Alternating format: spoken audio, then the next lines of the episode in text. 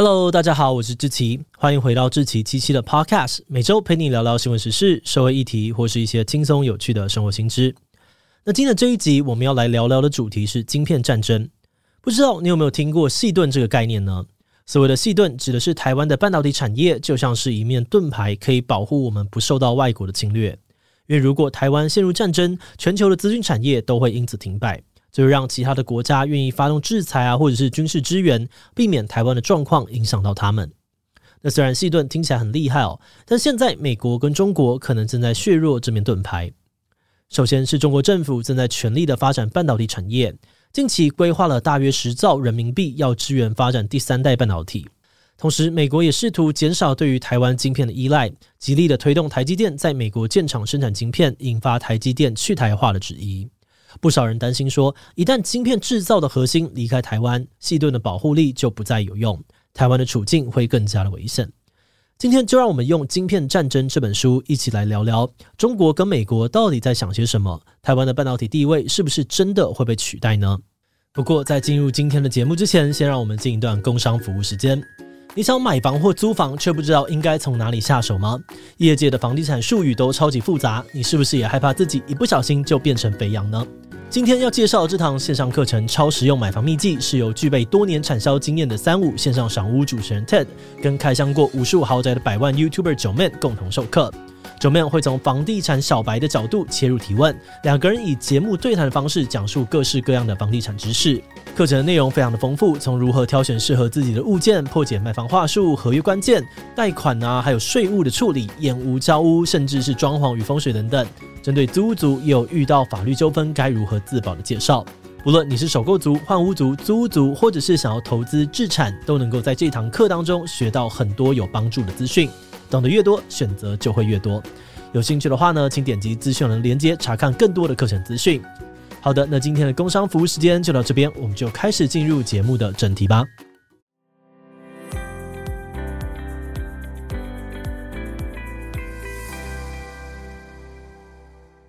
在半导体产业当中，你要制造出一个晶片，有很多复杂的流程。我们可以简单的把它分成 IC 设计跟 IC 制造两个部分。IC 设计呢，负责用软体画出电路图，而 IC 制造则是负责把设计好的电路图刻在晶圆上，接着经过测试、包装等等一系列的程序，最终生产出实体的晶片。在过去，美国作为半导体产业的龙头，大部分的公司都会一手包办 IC 的设计跟制造。这种模式呢，也被称为是 IDM，也就是垂直整合，像是大公司 Intel 啊，还有三星走的都是这种模式。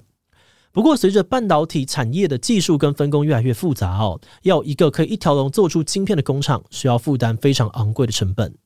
因此就出现了很多只做设计，再把设计图交给工厂代工的公司。这种模式呢，被称为是 Fabless，也就是无晶圆厂。那这种后来兴起的 Fabless 模式，让半导体产业的分工开始分散。就目前全球的局势来看，IC 设计的产业因为主要的软体跟技术集中在美国，所以美国有一半左右的市占率，而我们台湾则是以十八 percent 位居亚军。那至于 IC 制造部分，由于需要相对便宜廉价的劳力，昂贵的工厂呢，也需要政策还有资金的支持，所以大部分都在东亚国家。那这部分台湾更是全球霸主，在晶圆代工上面有六十四 percent 的市占率，全世界十奈米以下的高阶晶片更是有九十二 percent 是来自于台湾。不过近年来呢，中国半导体产业的快速崛起，让台湾多了一个强力的竞争对手。二零一六年，习近平宣布了中国制造二零二五计划，希望到了二零二五年，中国晶片的自给率可以从原本的十五 percent 提高到七十 percent。那他们之所以会推出这个计划呢，背后有两个主要的原因。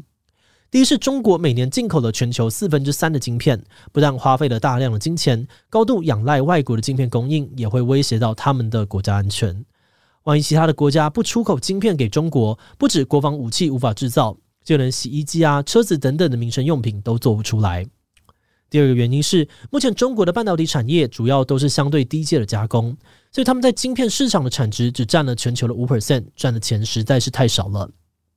如果能够提升技术，就能够赚更多的钱，甚至还能够扩展中国在世界上面的影响力。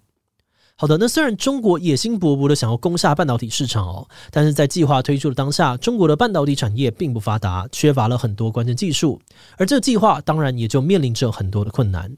那中国该怎么样解决技术落后的问题呢？答案也很简单，那就直接花钱用买的吧。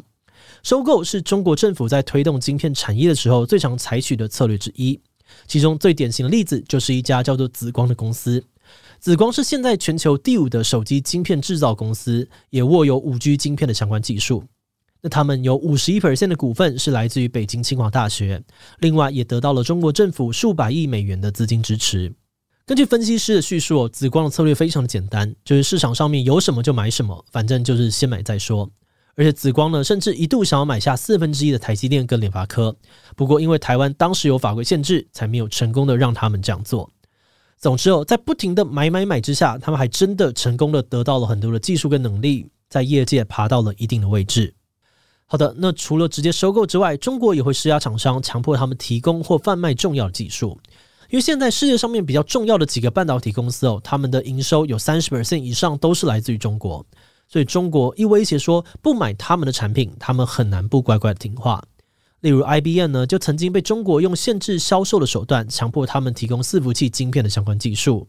AMD 呢，也曾经将最主流的 X 八六处理器晶片简单修改，再将技术转移给中国。诶，那当然啦，也不是所有的中国技术都是靠着收购或是强买强卖而来的。中国政府投注在半导体产业的资金，也让他们在自己国内成功的培植出了一些很有竞争力的半导体公司。比如说，你一定听过的华为，就是全球三大通信设备公司之一。他们的产品除了手机之外，还有让不同电话线路可以交互连接的电话交换机、基地台相关设备、无线网络啊、四 G、五 G 等等。而且他们的基地台跟技术也遍布世界各地，就好像上网很难不碰到 Google 一样。我们在使用手机的时候，也很难完全避开华为的产品。《晶片战争》这本书的作者就指出，华为之所以能够做大做强，除了有拿中国政府提供的七百五十亿美元资金，更重要的是呢，这些钱大部分都花在研发上。摊开数据来看，华为每年花在研发上面的资金就超过了一百五十亿美元，跟 Google 啊、亚马逊等大公司是差不多的。而在高强度的研发之下，华为设计出了大量复杂的晶片，拥有两千五百七十多项的五 G 专利设备。他们制造出来的五 G 基地台呢，不管是在价格还是品质上面，都远远的超过其他的竞争对手。不过，华为的成功以及中国半导体产业的快速发展，也引起了美国的警觉。说到中国半导体产业的发展呢，美国主要有两个担忧。第一个是经济上面的顾虑，因为中国的半导体产业在国家大量补贴的加持之下，具有相当的竞争优势，可能会抢占到美国半导体公司的市场，甚至超越美国的技术水平。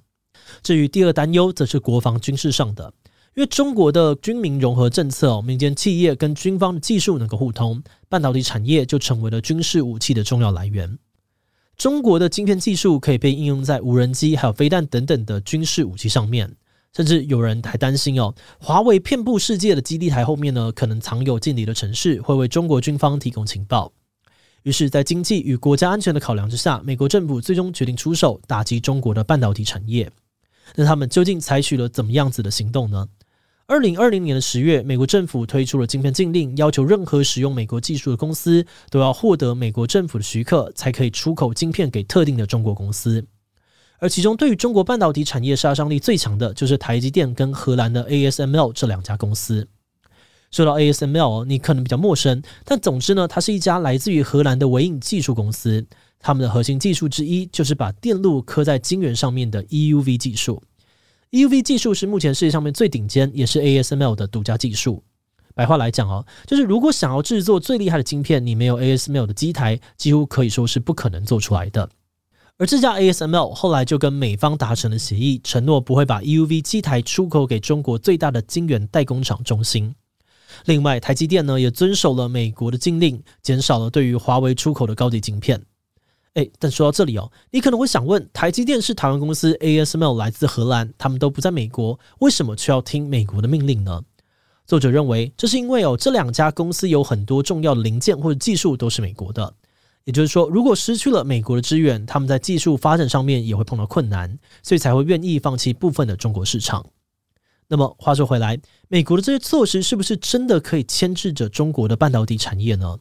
确实哦，美国的晶片禁令对于中国半导体产业造成了不小的影响。在禁令推出之后，因为晶片的短缺，华为的手机出货量大幅下降了八成，从世界第一跌到了世界第七。此外，中兴的代工产业也因为缺乏技术，被外界认为在短期内很难有新的突破。不过，回到中国的视角，他们在被封锁之后，有没有可能转换跑道，自己制造晶片呢？作者的看法呢，是可能性很低，因为大多数半导体产业的技术都太复杂了。像是我们前面提到的 EUV 技术，就需要四十五万个零件，花了十年才被开发出来，所以短时间之内，中国要做出自己的晶片，说实在的，难度很高。但是在另外一方面，作者也指出哦，其实这场晶片战争只针对相对高阶的技术进行封锁，其他像是四 G 啊或者其他的低阶晶片，并没有太多的限制。所以中国接下来可以透过大量补贴的方式，用低价的产品抢占市场，而这可能就会取代台湾在中阶半导体代工市场的地位。而且除了来自于中国的威胁，美国方面可能也正在削弱台湾的半导体实力。虽然就目前来说，台湾的晶片制造技术在全球领先，但现在却受到来自于美国的双重挑战。首先是来自于民间的挑战，像是美国晶片大厂 Intel 呢，前年推出了两个新的策略。第一个是跟荷兰公司 ASML 达成协议，让 Intel 可以在台积电之前取得最新的 EUV 机台，这可能会让他们更早的掌握最顶尖的晶片制造技术。第二个策略呢，则是 Intel 自己也开始要进军晶片代工业，试图抢占三星啊跟台积电的市场。等于是让台湾又多了一个竞争对手，而在另外方面呢，今年美国政府也发现哦，美国有过度依赖台湾的晶片的状况，所以他们可能会借由制造设备的管制，或者是政治施压，迫使台积电把最先进的技术移往美国。那在这样子的双重夹击之下，作者认为台湾的半导体产业的未来将会变得更加的艰难。《晶片战争》这本书哦，虽然主题是在讲半导体，不过因为是依照时间的顺序讲述半导体产业的发展，所以读起来呢，就像是一本历史故事书。就算你是对于自然科学啊、科技比较陌生的人，在阅读上面应该也不会太吃力。在这里推荐给对于商业啊、国际情势有兴趣的人。不过我们另外要提醒的是，因为这本书呢是去年十月四日出版的，可能会没有办法涵盖到最新的资讯。如果你有更新的资讯或观点，也欢迎在留言区帮我们补充哦。那回到正题，我们团队在阅读的过程当中发现，作者讲的这个晶片故事，主要还是从美国的视角出发，应对各种挑战的过程。那这种美国角度的叙事方式，就让我们很想要知道作者对于矽盾的看法。而作者这边呢，认为有矽盾其实是一个比较乐观的观点，因为随着中美军事实力差距变小，美国将会更不愿意冒着危险出兵帮助台湾。所以，中国可能会借由制造小范围军事冲突的方式，先打破美国对于台湾的防御承诺，再慢慢的蚕食并吞台湾。而另外，作者在采访当中也提到，真正能在国防当中起到作用的，其实还是台湾自己的军事实力，而不是我们的晶片产业。那因为篇幅的关系，书里面其实还有很多有趣的内容没有办法说到，比如说半导体产业的起源、台积电的建立过程，还有美国制裁中国的细节等等。如果你对这本书有兴趣，欢迎你可以去亲自看看《晶片战争》这本书，支持好书跟出版社哦。好的，那我们今天关于晶片战争的介绍就先到这边。如果你喜欢我们的内容，可以按下追踪跟订阅。如果是对于这集晶片战争对我们的 Podcast 节目，或是我个人有任何的疑问跟回馈，也都非常的欢迎你在 Apple Podcast 上面留下五星留言哦。那今天的节目就这样告一段落，我们就下集再见喽，拜拜。